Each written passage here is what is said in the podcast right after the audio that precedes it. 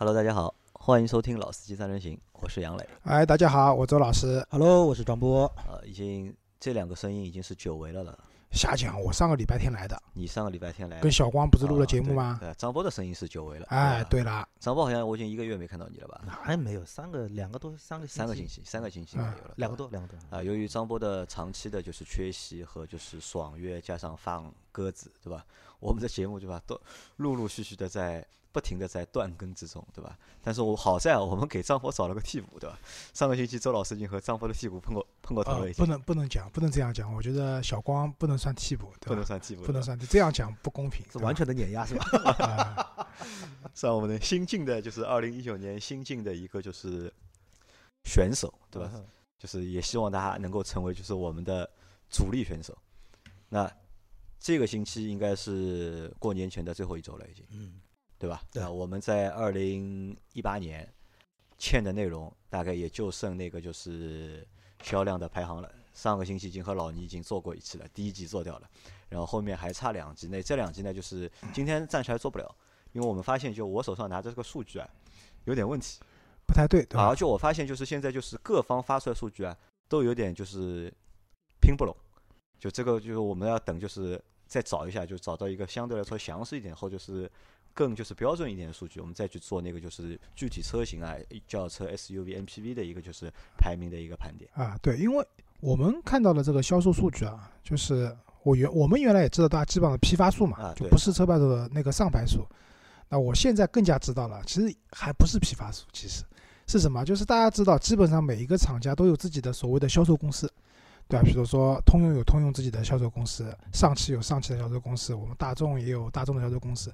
厂里面把车造出来，第一到手是卖给销售公司的，销售公司啊，销售公司再卖给经销商的对。对对，其实到销售公司那里的时候，就已经算销量了。所以你们就是我们第三方的统计啊，这个数据确实会跟厂家发出来的不太一样。嗯、中间的原因就是到销售公司，在最后到经销商中间可能会有一个延迟或者说误差吧，导致的数据不太一样。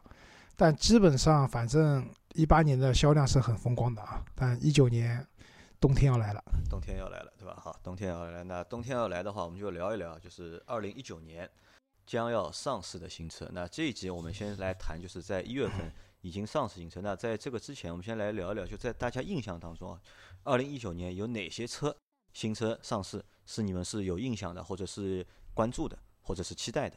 啊、我觉得，呃，丰田的亚洲龙，丰田的亚洲龙，对？啊因为这个车上次在车展的时候看到的，就是不是说这个车好看或者难看，反正长得蛮奇怪的，就一下子觉得就对这个车有有一点关注。然后这段时间不是网上经常有这个车爆出它的所谓的预售价嘛，好像还可以。好像还可以。啊就其实它的定位不会太高，就应该和就是凯美瑞定的差不多，比凯美会略高一点点会。有可能它现在就是混动版的入门的车型的话，比凯美瑞也贵不到哪里啊，去应该啊。但是就是相比之下，你肯定比雷克萨斯 ES 就是要实惠很多，啊对吧？这个车我我还是有点期待的，看它上来以后怎么样，对吧？这是这是一个车子，然后，嗯、还是丰田卡罗拉卡罗拉就换代的卡罗拉，，啊应该是第十代的卡罗拉了，嗯对吧？第十代的卡罗拉海外已经上了，就是一贯延续了丰田章男的策略，就是外表极其凶悍啊，然后内在极其平庸啊，对吧？这这一代的卡罗拉，我之前跟杨磊去看的时候，也是外表其实 OK 的，啊对吧就是看上去也蛮就说实话，就这个卡罗拉新的上了之后啊，对就 A 级的家用车来说，就是就是竞争力还是非常强的。就是你看现在今年是卖的最好的，应该是那个那个日产的那个轩逸和就是大众的朗逸朗逸，是卖的最好的，就是到底谁最好？朗逸好。啊，因为为什么没有做这期节，就是没有做就是数据的，就是车型的数据的，就是排名啊，就是因为这个，就是反正看到有的表上面对吧，是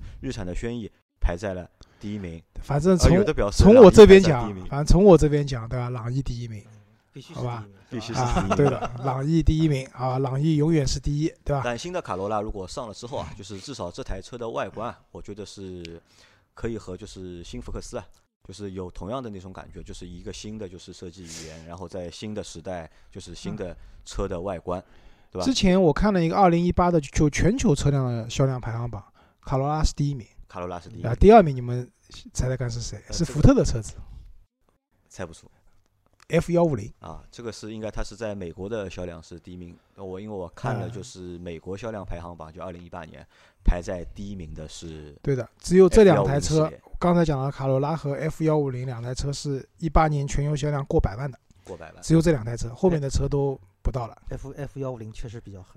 比较狠，对吧？嗯，好，那这是丰田啊，然后就大众的就先不说了，因为丰田还有丰田还有那个荣放，就是 RAV4 吧，荣放我倒不是特别期待，反不是正就特别期待。看它跟 CRV 怎么弄吧。然后，反正大众的话就先不说了，因为大众的车我都都比较期待啊，吧，还蛮多的大众对吧？啊新的就是 Polo，因为我蛮期待的是新的 Polo 的，新的 Polo 对吧？然后朗逸电动版，朗逸的电动版。然后之前车展亮相过的那个 T Cross，就是可以看成是上汽大众出的一款小的 SUV 小的 SUV，对吧？这是那个，然后一汽大众也有新的速腾已经亮相了，三月份上市。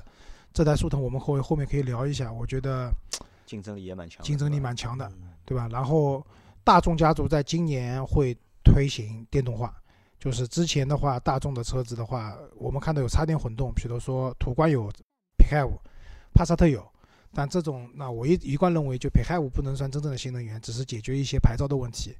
然后之前的 e 高尔夫的话是进口，非常卖的非常贵，然后现在是国产对吧？对啊，接下来接下来都会有国产，然后朗逸的电动版，然后那个宝来的电动版。嗯，就都会上。大众总算也进入了这个电动化的这个时代了。嗯，呃，我我讲这么多吧，你们聊聊吧。我印象里啊，我印象里有一款车，我觉得应该是有可能会让大家眼睛亮一下的，就是新福克斯的旅行版。新福克斯旅行版，旅行版啊，呃，Active，那个那个车就是说，这个车是算国产车还是进口车？呃，国产，国产啊国产，对啊，放心，卖不掉的。嗯，那这这这个这个反正在意是吧？这是第一个。第二一个呢，还是跟福特有关，但是是一个很可惜的一个点，就是新的探险者，呃，已经发了，啊国外发布了对，国外发布了。但是呢，这款车本来大家还蛮期待，说是能够在一九年在国内市场能够看到。那现在看来可能会有一点，就是国产的话可能会有点悬了，因为现在好像说，据说是，呃，北美那边的话，估计大概要到四四五月份才能看到实车，然后国内的整个一九年可能也如果有的话，也就是进口，那可能还是会往往二这一代的零年以后，这一代的 Explorer 是进口国产，也是进口的，对吧？就目前对目前为都是进口的对都是全进口，但是本来说是说新的会有国产计划嘛，啊，因为我有个排到2020我单位有个同事好像很喜欢这辆车，就是那个一直在关注着啊。我跟他说新款上了，他说等等，啊、那个且等呢，那个估计得有一段时间了那就多等一会儿嘛。啊然后另外一个，那既然我做福特嘛，那就不客气了哈。领界，领界啊，江铃福特的对吧？江铃福特的领界，这个车已经在一月份已经上市了。这个在一月二十一号左右已经开始全陆陆续续到店了。啊，我们广州车展留下了比深印象比较深刻的一台车就对福特来说，就是留下了比较深的一个印象。这台车但是就这个车呢，怎么说呢？就是口碑上啊也算是两个极端，蛮明显的。一个极端呢，就是不可否认跟驭胜的一些关系。呃，另外一个极端呢，就觉得说性价比非常高。那因为就是说整个我应该是上个星期吧，上个星期最终的那个售价，呃是已经出来了，入门是十万九千八，顶配的话是十六万七千八，比当时的预售价格还低了一万块钱。加了四十八伏电机的那款，对吧？对的。啊，啊，那这个顶配实际上是两款，一款是正常的燃油内燃机版，就汽油版是十六万，另外一个加四十八伏的，价格是一样的，好像我印象里。然后这个车反正我之所以对它印象会深哈，因为什么？就是可能对于呃这个级别的 SUV 来说，过去好像就是传统，就我们一直认为就是本土的品牌非常强，那合资品牌可能是因为成本各方面的问题，就是价格似乎也高一点。那这款车的价格现在来说，基本上可以去跟国内的自主品牌的 SUV 可以去去竞争一下了。那另外一点呢，就是整个从配置上来说，也确实基本上来说，福特现在有的一些好的配置，都在这台车领界上也都能看到对吧啊、然后空间啊各方面，但是呢，还是有一个问题，就可能像刚刚周老 周老师说的，就是卖的一个问题。啊，那因为我没说领界卖不掉，我说的是啊福克斯的旅行版卖不掉你对你。对福特一直是这这种评价，我基本懂的。没有没有没 有，F 幺五零卖得掉的好吧，当我没有问。啊。我那个啊纠正一下，四十八伏的比那个顶配的汽油版要贵，贵四千块钱。你一个是十六万三千八，一个是十六万七千八。啊、反正基本上现在就是这么一个情况。但是这个车现在最终的，因为现在有几个点比较比较尴尬，就是一个这个车的最终一个归属的问题。那因为确实现在，因为这个车是属于江铃福特的，但是因为福特的那个 NDSD 成立完了之后，是等于是国内统一对大整合嘛，一个大大的整合销售长安福特和江铃福特整合在一起卖嘛。对的，但是现在有一个很很要命的一个问题，就其实我的撼路者也是这个问题，就是当时最早的时候也在说，就是江铃福特的车进入长安福特的那个销售体系去卖，但是实际上你除了正常的小保养之外，可以在那边做，你一旦牵涉到有些呃配件的索赔啊等等更换，还是要走江铃福特的体系，等于长安福特还没有资格直接向江铃福特好像去订货，当时是这样，所以现在这个车大家也在看一个趋势，就是说这个 NDSD 这个整合到底能做到哪一步，是不是真的能够像他们当时所所希望的那样，就真的是中国福特一盘棋来做。那其实这个为什么要提到这一点？因为这个做法其实最终会对这个车的销量有没有蛮大的影响的。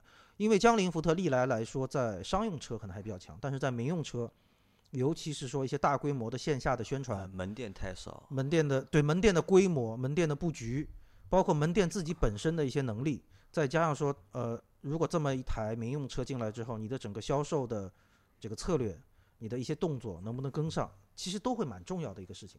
所以说这个事情就是说印象深吧，但是还是要再看一下后续会怎么样。那我对这台车有两个看法，就是一个是应该和周老师是统一的，就是我们都觉得这台车的内饰啊做的不错，就是让人眼前一亮，包括内饰的一些就是比较人性化的设计，那这个我觉得是不错的一个东西。还有一个呢，我觉得我预测啊，这台车的销量应该会比新福克斯会更好一点。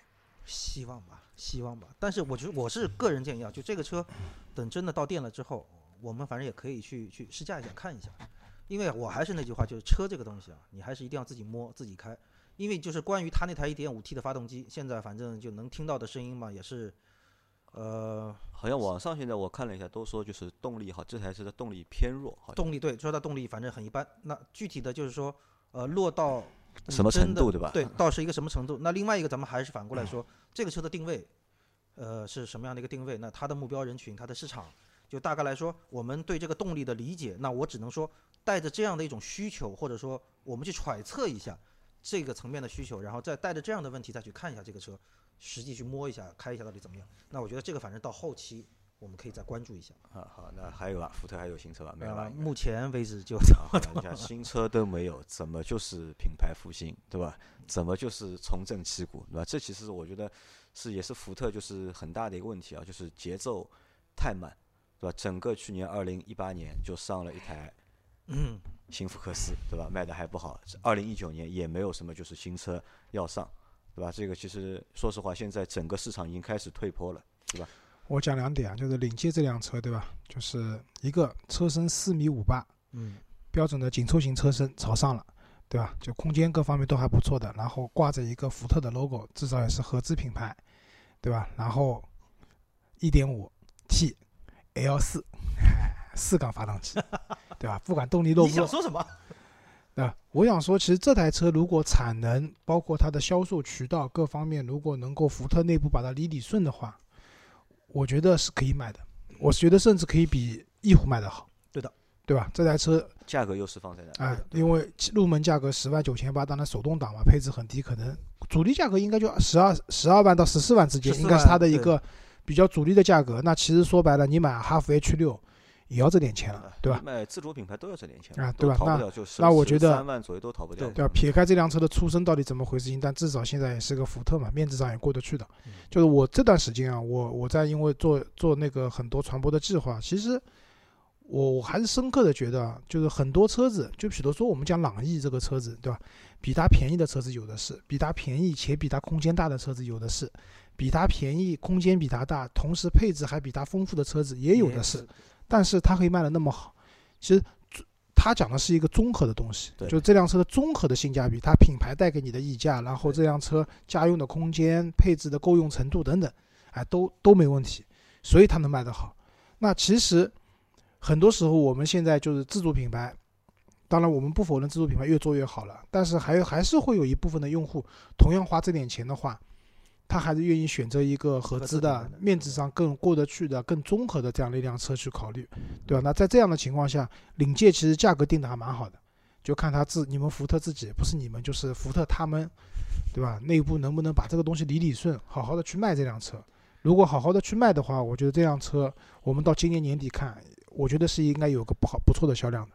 好，那我来再说几台啊，就是一九年要上市的车啊，就现在已经上市的是奥迪的新的 A 六 L，嗯对吧？这也算一台就是重量级的，就是车型了，对吧？在对奥迪来说，但但这辆车啊，我觉得啊，就是现在这个上的时机不太好有。点尴尬不。好，对吧？为什么啊？就是第一个就是大家 A 六这个东西的神秘感啊，嗯，经过去年一年都没上，但是网络上有好多好多关于新 A 六的各种各样的东西。那说句实话，这种车国产的，多多少少都会有些减配的，对吧？那别人看到国一开始都是看到国外的东西，各种各样的东西，然后进来以后，就算看上去都差不多，但是是仔细探究一下，多少会有一些减掉的东西，其实心里面会有落差的对，吧？这是一个问题。那第二个问题的话，就是好像据说目前老 A 六老 A 六还在卖，对，还在卖，对。对吧？老 A 六还在卖的情况下，出了就是一九款，就是老 A 六也出了啊就是一九款的小就是我觉得这个可能是一汽大众啊，就奥迪这边啊，他们可能对 A 六这辆车自信心太足，不是的，我觉得他们是不敢，对，就真的是不敢，就是直接把老 A 六断掉，直接弄新 A 六的话，一定会有阵痛期的。他们可能觉得这个销量的损失啊，各方面啊就是有点承受不住，所以不敢这样很垂直的一下子把它去切掉，对吧？但是就这种情况的话，你让我如果是用户的话，我跑到店里面一看，对吧？新 A 六是比老 A 六好看，对吧？那各方面也确实，就其实发动机都差不多嘛，就三大件的东西，我觉得真的差不多。在这样的情况下，你会觉得，哎呦，这个价格差的蛮多的，对吧？从实惠的角度来讲，买辆老 A 六回去算了，对吧？这是一个内部的，就是两台车的一个竞争关系。你再看外部，五系、宝马、呃奔驰 E，E 对吧？奔驰 E，那奔驰 E 的优惠小一点，五系的话，我去年买的时候确实便宜，但是现在的话优惠回收了，但是大几万的优惠还是有的，对吧？六七万、七八万块钱的优惠还是有的。在这样的一个市场环境下，你的 A 六上来以后，你的价格能扛多久？不扛呀，反正就是两个月开始是降，就是带着降啊，带着直接带着优惠上市，对吧？那这样的话，其实对于一个这件事情在五系身上已经发生了嘛，上市第二年，对吧？暴降，对对吧？那 A 六 L 的话，接下来就等于现在不会有人买的嘛，大家都大家都知道你这个车肯定会降价的。就那天我看那个小视频里面一个朋友讲，他说他跟奥迪的销售讲啊，这辆车子确实看上去还不错，但是我等八折再买。对吧，销售朝他嘿嘿一笑，啊，不会很远。不会很远，不会很远不会很久，不会吧很久，对吧？那说明什么？就是这种车的，你不管定价定多少钱了，到最后你的溢价，就是你的品牌溢价都不存在了，对对吧？被各方面的环境挤压的非常厉害。那第三点就是刚才我讲的嘛，二零一九年这个车市的冬天要来了，嗯，就是其实很明显的，从去年下半年开始，已经很明显，已经很明显了，对吧？看就去年下半年你看到了很多，就是销量上，就包括像长城啊、什么 H 六啊这种，到年底都是一个月卖五万台这种车。那这些车真正，刚才我也讲了，这些车去哪里了？其实没有真正到消费者手上去。那所以我，我蛮期待的，就我们过完年回来，两月份回来去看一月份的销量。销量哈，对吧？到时候看看这是个什么样的情况，看看这个寒冬到底有多冷啊！就是在这个大环境不是特别好的情况下，你一台车上市以后，哪怕你真的是非常好、好看或者怎么样的的情况下，用户还是要看看自己钱包口袋里面的这个钱到底有多少，对吧？是不是愿意花那么多钱去买这台车？那么到最后的结果就是为了走量，就得大幅度的降价。大幅度的一降价，那你这个品牌的面子啊，各方面东西啊都没有了。对，现在所以现在很尴尬的一个点就是降还是不降？降呀，肯定降呀。但奥迪降价已经是，其实，在消费者心目当中，已经留下了一个就是固有的印象嘛，对吧？奥迪肯定是在 BBA 里面折扣最大的一个品牌。对，所以问题就在这个地方，就是你降成习惯了之后，你不降就有问题了。啊，我们再看，就是前面说到了，就是一八年的销售啊，就是在一八年的销售数据里面啊，就因为那集你们没有参加嘛，就是所有的就是自主品牌也好，合资品牌也好，它的销量是下降的，但唯独就是豪华品牌，就它是上升的，就是合资品牌就普通的合资品牌和自主品牌，它是销量是下降，但唯独就是豪华品牌它是上升的。那那天我们也分析嘛，为什么上升？上升原因就是因为降价嘛。对，下？探。所有的就所有的豪华品牌都是开始，对吧？十个点、十五个点、二十个点，甚至二十五个点来降价。对啊，你想 A 四，奥迪 A 四降完价，对吧？肯定把迈腾啊或者帕萨特的嗯这个份往额给下挤挤得很挤掉了对吧？你 A 六再猛的一降价，对吧？A 四的风格被挤掉了，掉啊对吧？那说到这个挤掉呢，那我觉得 A 六上市之后，就是反而对谁是蛮蛮伤害的。我觉得对新的 Q 五 L 是有伤害的。为什么？就是奥迪的 A 六，就新的 A 六，它用了一个就是目前最新的奥迪的那个内饰的一个设计的语言。但我们看到的就是新的 Q 五，其实新的 Q 五还是前半代的一个产品。嗯，对，那两这两个内饰一对比啊，就是你我看 A 六的内饰和 Q 五的内饰一对比啊，明显就是 A 六的内饰要比 Q 五的更高级嘛，强很多，对吧？？我们去看我们当时在做 Q 五节目的时候，我们也吐槽嘛，对吧？虽然是新 Q 五，对吧？但它的那个内饰看上去并没有让大家有豪华感或者是科技感。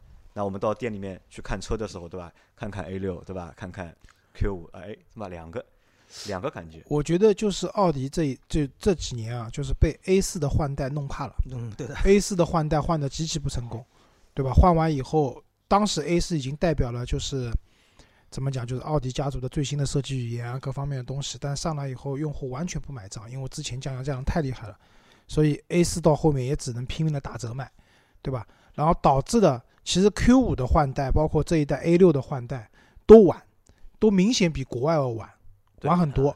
那么这样一玩以后，那你可能是通过老的车型去清库存的打折的方式去把它，嗯、怎么讲，就是销量是保住了，但是对你后面这个品牌的这个价值的降低是有着不可磨灭的功勋的，对吧？品牌价值越来越低了。就品牌溢价会越来越低嘛。呃，说到这个问题啊，其实我们刚才谈到临界啊，其实内部也有这样的声音。为什么呢？就是它的价格实际上跟福克斯的价格明显高啊，它明显要比福克斯贵啊。其实差不多。它跟新福克斯的价格，呃，应该来说，它的价格实际上会比新福基本跟新福克斯在一个区间里面。但是在用户的心目当中，一辆紧凑型的 SUV 肯定会比一台 A 级车要贵啊。对，但是问题就那大家是有这么理解啊，但实际上最终的这个领界的这个终端销售价格出来之后，很多人都在说，他说那我到底是去看新福克斯，还是去看一下领界？他说，毕竟来说那个还是个 SUV。啊，其实是好事情，至少人家愿意去福特的店了。看了对吧？多一个产品对吧让他们看了。实话说，这一点是什么？这一点其实也是也是也是福特啊，就是今年就是在一九年过年期间准备要做的一件事情，就是什么呢？我们希望说能够让有更多的客流进店嘛。所以你想，领界是一个，新福克斯一个，包括一八年底上的新福睿斯，目前来说这三个算是福特三星嘛。所以 希望吧，希望吧。好，那前面我们说到的是新的 A6L 对吧？然后宝马今年也会有就是新的三系，就是换代的三系。宝马今年多啊，接下来什么叉七了、八系了都要进来。啊这个我们说那个嘛，就国产的嘛，国产的就国产的话，三系新的对三系嘛，对吧？那啊这个车的话，其实本来的三系前一代三系换代其实还还算蛮成功的，对吧？卖的啊也也不错。那新的三系来了之后，就是新的三系的变化其实也蛮大的，对吧？啊，这里插播条消息啊，就是现在是抄底老三系的老三好事好机会好机会，对吧？因为昨天有小伙伴群里面跟我，啊不群里就单独聊我，跟我聊天嘛，他亲戚想买三系，问我有没有熟的销售，结果我买卖我车那个销售妈的作死，跑去卖英菲尼迪去了，我也不知道他怎么想的，对吧？大概英菲尼迪大概卖掉一辆车，估计提成比较高。我觉得也不会高的。然后他跟我问他你现在什么价格？他说他亲戚去问了，就是官方指导价三十四万九千八的三二零的长轴版的那个 M 运动版，三十四万九千八，现在优惠下来报价报给他是二十五万四。二十五我算了一下，基本上打到了七二折左右。嗯，现在是老三系抄底的好机会啊！其实这台车我觉得还可以的，可以的，我觉得可以的。就是你真就是可能内饰什么都老一点或者怎么样，但是你真的去开的话，驾驶的话，啊，但二十五万这个价格可以啊，啊。二十五万买台三系的运动版，对吧？而且哦二点零 T 的发动机，对吧？而且也是 B 四八的，只不过低功率的嘛。就是总体来讲，我觉得性价比还蛮高的。对然后新的三系上了之后啊，它的就是改变，我觉得也蛮也蛮明显的。就是我们看就是那些照片啊，就是就是也是开始就是往就是好看的那条路，对吧？更考虑就是用户啊，就是往中国用户想要的那个方向去做改变了，已经。就新三系的仪表盘的话，那个液晶和我的现在的五系还不一样它那个仪表盘会更好看一点。就参你们参考什么？就是现在网上那个你们可以看到，就店里面都能看到那个叉五。新的嗯叉五的那个液晶仪表盘和三系基本上是一样的，可能就是三系的我不知道是不是会小一点啊。然后整个车子的外观的话，就看上去比这代车型要更加的扁平一点，然后凶悍一点，对吧然后那个灯的话，就是也放弃了原来那种就车子我们讲宝马就是那种天使天使眼眼的这种感觉了，它的灯可能看上去有点开眼角那种感觉，就比较长开了，啊，比较长开了，就成年了嘛，长开了，对吧？这是一方面。然后另外一方面的话，就是其实如果你对这个车的操控各方面有很大的期望的话呢，我倒觉得不未必的。总体来讲，我觉得换代的三系，其实一代比一代弱，宝马的操控其实理论上是一啊代比一代弱。呃，我不能讲一代比一代弱，只能说一代比一代更贴近市场的需求。对，就就是你看冰冰现在因为车也换，他以前是老的那个宝马三二零，我去帮他挪过一次车，那个方向盘你打都打不动，对吧？这个就是现在这这种重力度的方向盘还在什么车上能看到呢？就 mini，mini、的方向盘就这个德行的，对的，对吧？那么，但是很多人会觉得说，你方向盘重，路感好，对吧？车子怎么样？然后确实这一代的三系我都开过，就是在。呃，你在弯道上面啊，就是说变道啊，各方面啊，悬挂给你的各种支撑啊，什么，确实要比现在的车子更加的舒服，不不能讲舒服，就是更加的，呃，符合你的心意吧。我只能这样讲。好开一点，就好更开好开一点。嗯呃，车肯定是现在这几台车好开啊，就以前的车其实不好开，对对的，就可能给你的感觉就是你会觉得喜欢运动的人会觉得哦，这个车的路感好强啊，嗯对吧？可问题是，你真的会跑拿这个车去跑赛道吗？真的很少。我们每天都是上下班通勤，堵车堵得累得要死。对所以这个时候，就是宝马只能说把车子越做越软，对对吧？越做方向盘越轻。好处是，你看啊，我们基本上上下班通勤开这个车的话就没那么累了。但坏处呢，就会被很多人喷，像这个宝马失去了它的原有的精髓，对吧？不怎么样，不怎么样了哎。但是你真的买的人和喷的人永远不是一类哎。两群人嘛，啊喷的人他会觉得说你啊没有运动啊，没有操控怎么样，但这帮人基本都不会买。啊，但是呢，其实我我就这么跟你讲，我开我的五系，对吧？然后我最近开 smart，就是买了 smart 以后呢，就是给我的一个，它有两个作用。第一个作用是每天加班回家停车呢，我满眼都是车位，就是不用抢，不用抢，有的是车位可以停，对吧？这是一个。那另外一个呢，就是那台这台 smart 比较便宜嘛，落地的话十二万嘛，它从一方面就是反衬出了我那台落地五十万的宝马五系啊，值这个钱。值五十万，对，值五十万，那个 smart 开起来啊，就是辆拖拉机。说句实话，就是一个板下面配四个轮子。啊，就是个拖拉机，对吧？但是很多人会觉得这个车有驾驶乐趣啊，对吧？对就是轮这个方向盘打起来很有很有手很有手感的，对吧？四个轮子颠的要死啊，对吧？你随便压个小石子你都能感觉到，对吧？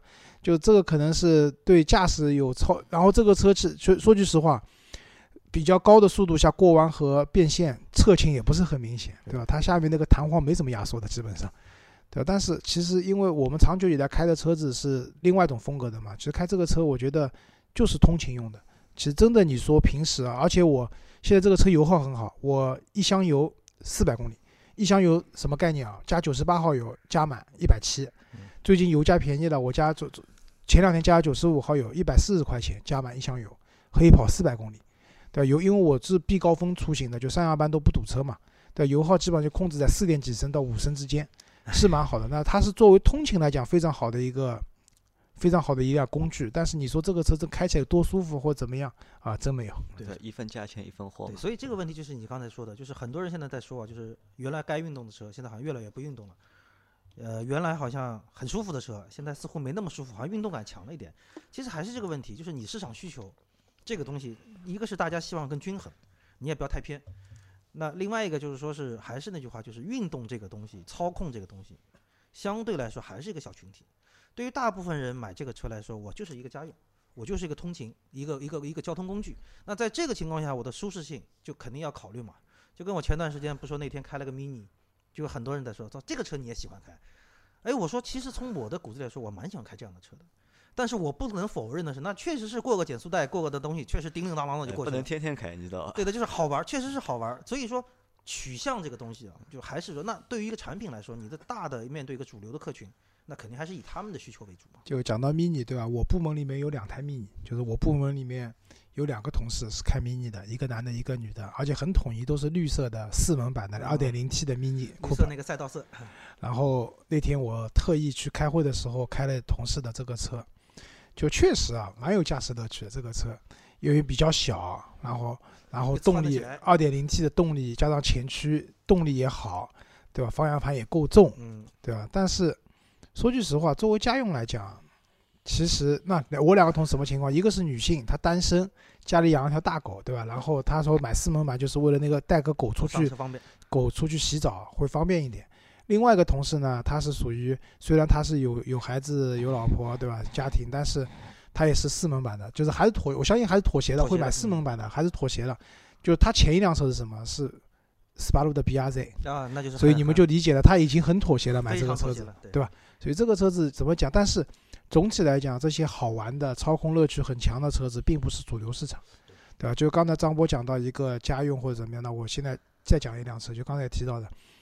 呃，最近网络上已经有了新的速腾，新速腾，新的速腾。我看到它以后呢，我比较惊艳的一件事情，倒不是说它的那个内饰或者怎么样，啊，新的速腾有几个关键点啊。第一个，这个车子变大了，嗯，车长变长了，大到什么程度啊？四米七多，将近四米八的车身长度，什么概念？就 B 级车的概念了，对吧？它还是一台我们叫它叫紧凑型车。我估计啊，一汽大众接下来的宣传肯定要变成什么 A 加啊，什么。那接近 A 加加啊，对吧？这样。现在都是这种套路。但但真正的好处是说，这台的空车的空间各方面，然后包括你开出去，因为车身大嘛，面子上各方面都会过得都会非常有有提升。我相信这个。另外另外一个，之前速腾什么断掉啊，怎么样啊，这些东西啊，人家现在反正后轮也改独立悬挂了，对吧？再要断，那只能讲是倒霉了，对吧？这个供应商太坏了，他妈这老是给我们会断掉了这些东西，对，这肯定不是厂家的问题，都是供应商的问题。呃，新速腾。三月份上市，现在已经好多店里面都已经到店了。这个的话，我觉得就大家如果喜欢大众的车子的话，可以可以买朗逸，对吧？啊，但但但我跟你讲，肯定贵。就是朗逸现在，朗逸现在虽然你说官方定价不一定差多少，但是朗逸现在的官方就是市场的指导价优惠，优惠上是会蛮大的。那新速腾上来肯定没什么优惠嘛。就为什么我推我对这个车比较有就是有情怀的是说。当年我在开那个，呃，明锐，不是明锐，明锐之前的，我买了明锐不可能，对我开那个派利奥，周末风是旺套的，我是派利奥。就那个时候我看到就是第一代的速腾，就是国内的第一代的速腾，那个时候应该就捷达五代，对，在国内上市的时候，那个时候我就非常非常喜欢这辆车，就那个时候，但是说句实话，买不太起，就那个时候它有两个版本，一二点零。二点零的自然吸气那个铸铁的老的发动机，加上那个一点八 T 的也是那个老的发动机，就当时我觉得啊，在我眼里面，其实一一台有一有就是一台好车，速当时速腾基本上都能给到我这种感觉了。但那个时候买不起嘛，等到我买得起这个车的时候呢，那个时候速腾也没有说看不上，还是差钱。说句实话，那个时候我在明锐和速腾的冠军版都是用的 1.8T SI 发动机的那个车子上去选的时候，明锐的时候价格确实。明锐的时候，其实我那台明锐也没有优惠多少钱，当时优惠的话只优惠了几千块钱啊。我那辆顶配的车子最终落地也要将近也要十九万五了，但是这个价格如果你去买速腾的冠军版的话，只能买手动挡，但明锐你可以买自动挡，而且配置很齐全，什么氙气大灯啊，什么自动空调啊，什么自动防眩目后视镜啊。都都有了，对但后来我就选了明锐嘛。当然，这台车其实选的不后悔，其实底子啊各方面都很好，开起来也很舒服，空间也蛮大的。你可以想想，那个时候 PQ 三五平台的车子，它的轴距才多少？二五七八，我记得很清楚的。就是一台 A 级车的当时的轴距就两千五百多，现在动不动都奔着两千六、两千七去了。啊，对啊，就是这个时代真的是在在发展啊。对，但是回到现在来讲的话。我是觉得，就是如果你预算比较多，然后你对新车比较感兴趣的话，因为这台速腾基本上也是同步了欧洲的捷达、国外的捷达这台车子的，就是我们国内的捷达就不是了啊，已经不是那个车，那是叫中国捷达，对吧？海外捷达你可以看到速腾，那这台车的话，作为家用，包括你平时去开，然后它的内饰设计的话，也是大众比较新的这种风格，液晶仪表盘啊这些东西都有了。这是一台我觉得未来如果在还是那句话，价格各方面对定价合理一点，然后市场优惠给多一点，还有一个就是一九年经济形势不好嘛。给一些好一点的金融政策，这个我觉得还是蛮刺激。就是之前我看那个王董又给雪佛兰做的一个广告，就写了一堆有的没的扯的东西，最后就说什么首付两千零十九块把车开回家。这个最后一句最吸引人的啊，对这个东西我觉得 还是蛮牛的，首付两千多块钱啊，把一辆车开回家，对吧？然后我觉得，我觉得这是对的，就是大家很多时候，呃，在这种经济不是特别好，大家不一定要买车或者换车这种时候。你给大家一个理由嘛？就这个车真的是可以让你，其实不便宜的，对吧？后续的费用肯定很高，但至少你入手它的门槛是很低的。那我觉得这是个方式。所以回过来讲，就讲速腾这个车子的话，作为家用车，作为一台家用车的话，我相信，呃，等它真的上了以后，应该会有个蛮好的销量的。那你前面说了速腾啊，那我们再来聊一聊 Polo 好吧？就是 Polo 就上汽的 Polo 也会 Polo 对吧？也会换代嘛？嗯，Polo 的话，那个其实它这个换代和速腾这个换代性质还有点像嘛，也是欧洲同步嘛。啊，对的。嗯，Polo 的话，就先回顾一下历史啊。最近我也做了功课，零二年是中国有第一代 Polo，就是进中国进中国的第一代 Polo。其实这个在海外来讲的话，已经第四代 Polo 了，就是我们比较。熟悉的叫法叫四眼 Polo，就那个时候，我不知道各位你们对这台 Polo 是什么印象？就一直当时就一直想买一台二手的自动挡的四眼 Polo，就当时就一直有这个执念。我当时一直就看不上 Polo，你是看不上，因为我开的是高尔。啊，这个是吃葡萄吃不到说葡萄酸的心理啊，就是。我零三年大学毕业，我当时有个同学家里面。那时候记得那插一句，我记得我那时候高尔比 Polo 贵。没，高尔便宜，因为当时是排级是这样排的，就是高尔是最便宜的，然后下一辆就是 Polo，Polo 上面呢是高尔夫。但有什么用？我是两门运动版，多帅。对对对对，你帅帅是你帅，就是 我我跟你讲什么价格啊？我零三年大学毕业，我那时候有个同学家里面应该是蛮有钱的，帮他买了一台一点四手动挡乞丐版的 Polo，十四万。那时候，那时候说实话，那时候开辆 Polo 已经很很牛逼的事情。十四万在零三年是什么概念啊？很牛逼的事情，对吧？是标准，就是一个城市小白领的一个标配。哦，已经不是小白领，小白领，对他应该是属于那种，就是有点像，还蛮有钱了。对，那小白领精英。你想那个时候，那个时候我大学毕业，我第一份工作，通过自己的不懈的努力，对吧？第一年工作以后，那个时候月薪六千块，月薪六千块你也买不起 Polo 的，说句实话，对吧？就是，但是那个时候 Polo 呢，就给我的感觉什么？就是一个是贵，对对吧？买不起。第二个呢，就当时就是对这个 Polo 的了解是说，哦，这个车很好。为什么这么讲？就是那个时候这个级别的车子前后碟刹，哎，只有 Polo。那个时候的 Polo 的引擎盖是液压的，对，对吧？不是我们那种抬起来要靠臂力抬起来，然后用个杆子撑住的，对吧？就是。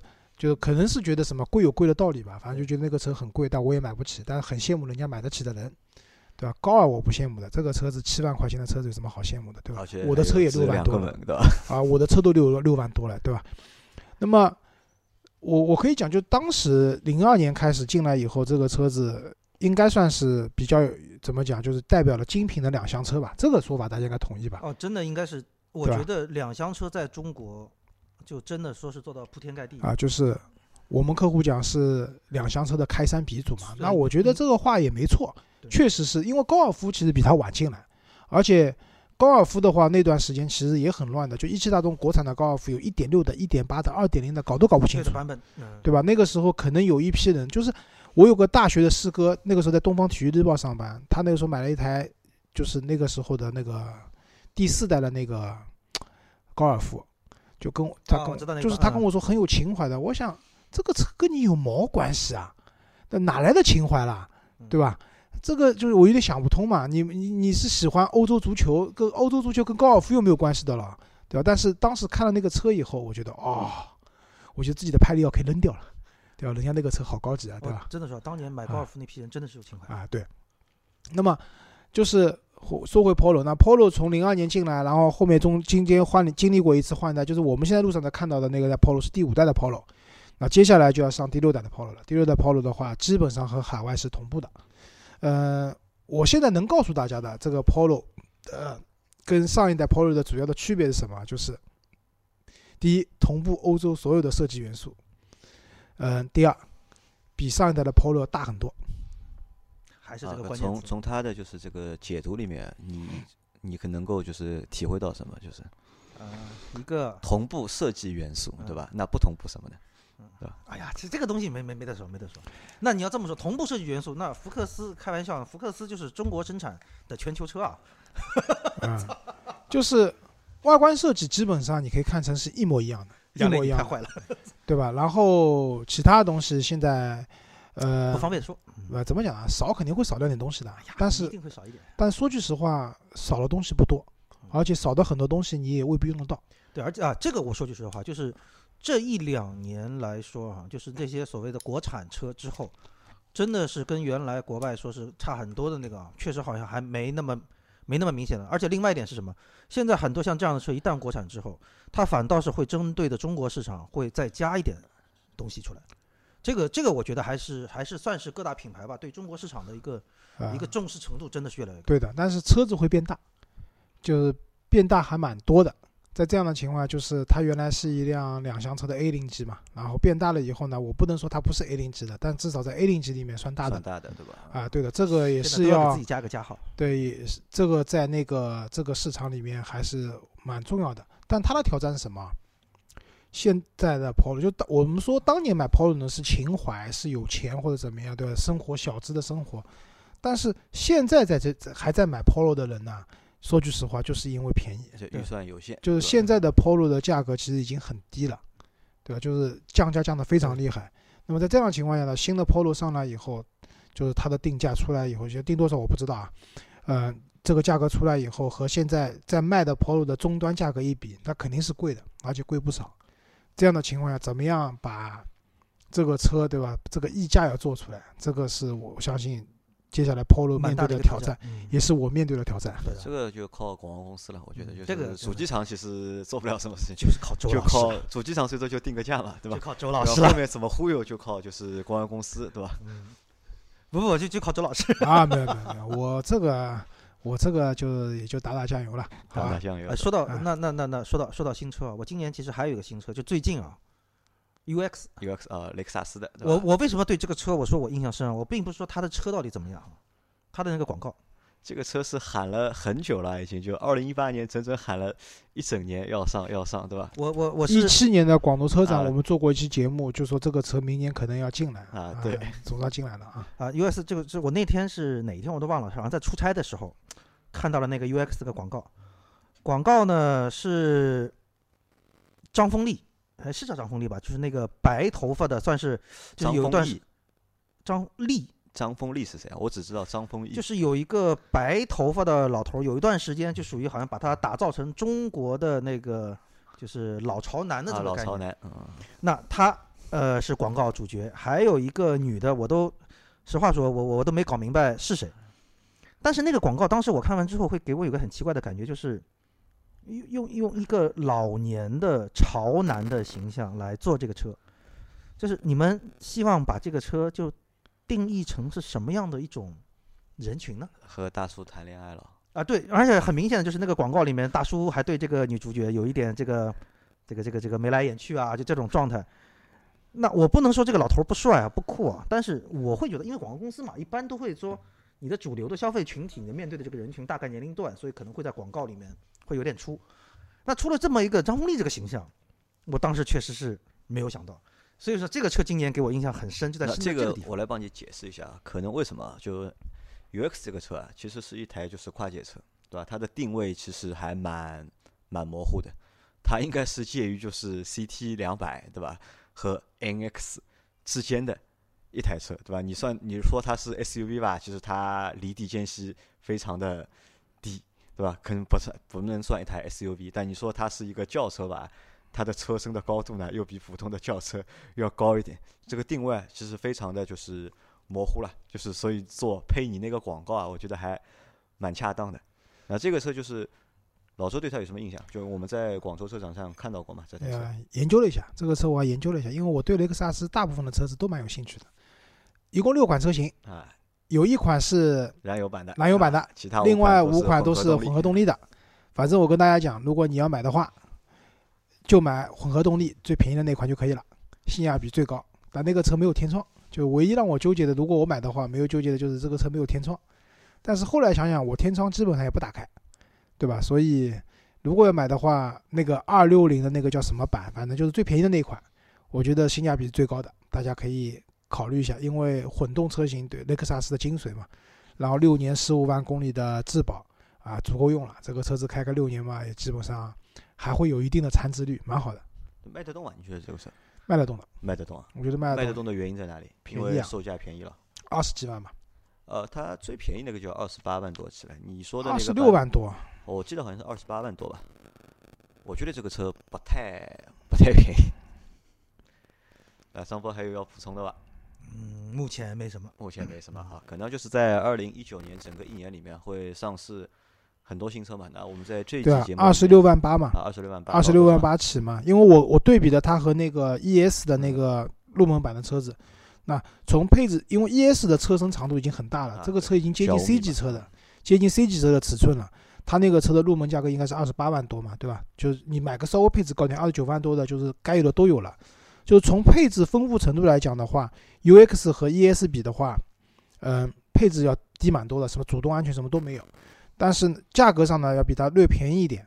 呃，但区区别就是可能 ES 更中规中矩一点，可能年轻年纪轻的人不会特别喜欢这个车，对吧？我们之前做的是中老年选车专场嘛，嗯老倪这样的情况可能会去考虑那个车。但是对于 UX 的话，相对来说年轻一点，对吧？它的最便宜的叫碳酷版，碳酷版的话是二十六万八起。如果你要配置稍微好一点的话，它有一款叫碳趣版，二十八万八。对吧？这两款车的话，其实性价比还蛮高的，因为买这个车，因为大家讲到买雷克萨斯不考虑加速，也不考虑性价比的，嗯对，考虑的是说这个车用起来可能还比较省心，油耗比较低。这个就是，而且这辆车定位上来讲的话，它应该是逐步逐步要取取代那个 CT 两百 CT 两百，因为刚入市的时候也是这个价格，啊，你记得吧？？小三十万的价格买 CT 两百嘛，后来便宜了，对吧？所以这个车子，嗯、我当然我指的卖得动，不是说会大卖啊，就是传统意义上面一个月卖个什么几千台、上万台，不是啊，这只是在雷克萨斯的体系里面，吧？我觉得它还是能卖卖的，因为雷克萨斯一年销量就几万台，对吧？这个车子稍微添砖加瓦，一年卖个能卖个一万台，一万台不止吧？我觉得一年卖个两万台，我觉得。一个月卖个两千台，啊我觉得应该应该可以的，对吧？这个对雷克萨斯来讲已经算卖的蛮好了。好，那我们这期节目就聊了一些我们印象里面的，就是二零一九年要上市的那些新车。